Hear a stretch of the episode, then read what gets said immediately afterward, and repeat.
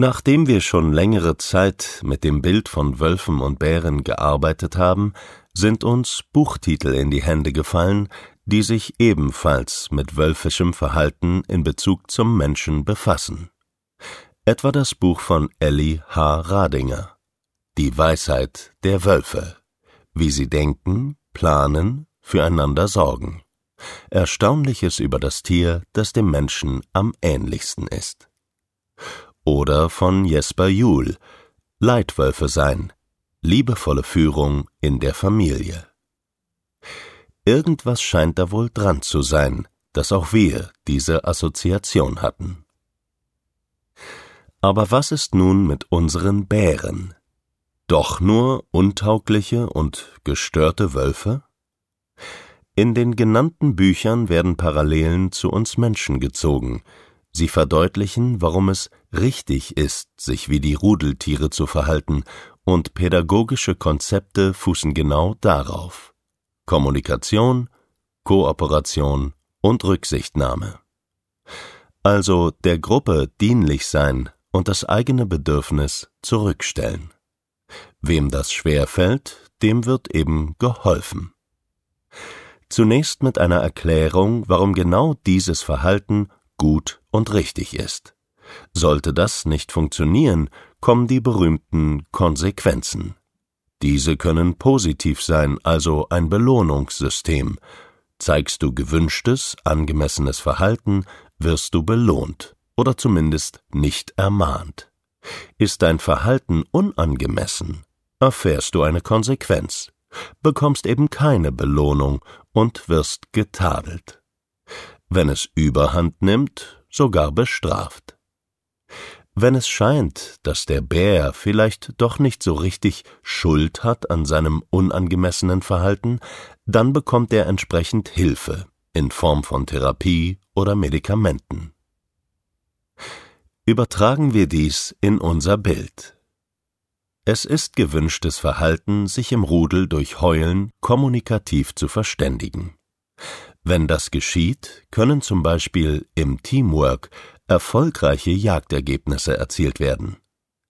Was aber, wenn ich gar kein Wolf bin und mir weder diese Fähigkeit zu heulen in die Wiege gelegt wurde, noch ich darauf angewiesen bin, im Rudel zu jagen? Zum Beispiel, weil ich das sehr gut allein organisieren kann. Hinzu kommt, dass ich dann nicht mal teilen muss. Für sich genommen im Grunde kein Problem, aber im Rudelsystem ein No-Go.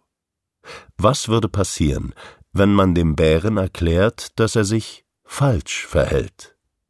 Vermutlich keine Änderung. Dann wird er ermahnt und ihm wird gesagt, dass es Konsequenzen für ihn haben wird, wenn er darauf beharrt, weiter allein zu jagen. Sollte das nicht ausreichen, dann darf er zum Beispiel nicht mehr mit seinem Kumpel dem Wolf durch die Wälder streifen. Diese Logik wird dem Bären nicht einleuchten. Was hat das eine mit dem anderen zu tun? Sollte der Bär daraufhin vielleicht wütend werden, erfolgen weitere Konsequenzen. Je häufiger dies geschieht, desto unwohler wird sich der Bär fühlen. Auf jeden Fall wird sein Ego massiv angekratzt sein. Je nach Temperament wird er auch unterschiedlich reagieren. Er wird sich zurückziehen. Vielleicht wird er sich aber dem Druck beugen und sich anpassen. Wählt er die Anpassung, handelt er immer wieder gegen seine eigene Natur, mit der Folge, dass er unerklärliche Symptome entwickelt, körperlich und psychisch. Die Alternative ist, dass er aggressiv wird und das Rudel aufmischt. Es herrscht Unfrieden, den niemand will.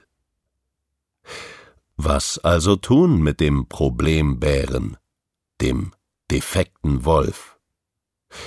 Üblicherweise wird das soziale Wolfsrudel dem defekten Wolf ein Angebot machen, das er nicht ablehnen kann. Ein Trainingsprogramm, das aus ihm einen guten Wolf macht. In unserem Bild sind jedoch weder der Wolf noch der Bär defekt. Sie sind einfach nur unterschiedlich. Wenn ich weiß, was der andere braucht, damit es ihm gut geht, kann ich es verstehen. Ich kann das Verhalten zwar immer noch unpassend oder herausfordernd finden, aber in den anderen hineinversetzt, kann ich es zumindest nachvollziehen. In unserer Metapher sind die zu therapierenden Menschen die Bären. Die, die durch ihr abweichendes Verhalten auffällig sind und bisweilen für die Gruppe untragbar. Sie bedürfen der Hilfe und Unterstützung, damit sie rudelfähig werden.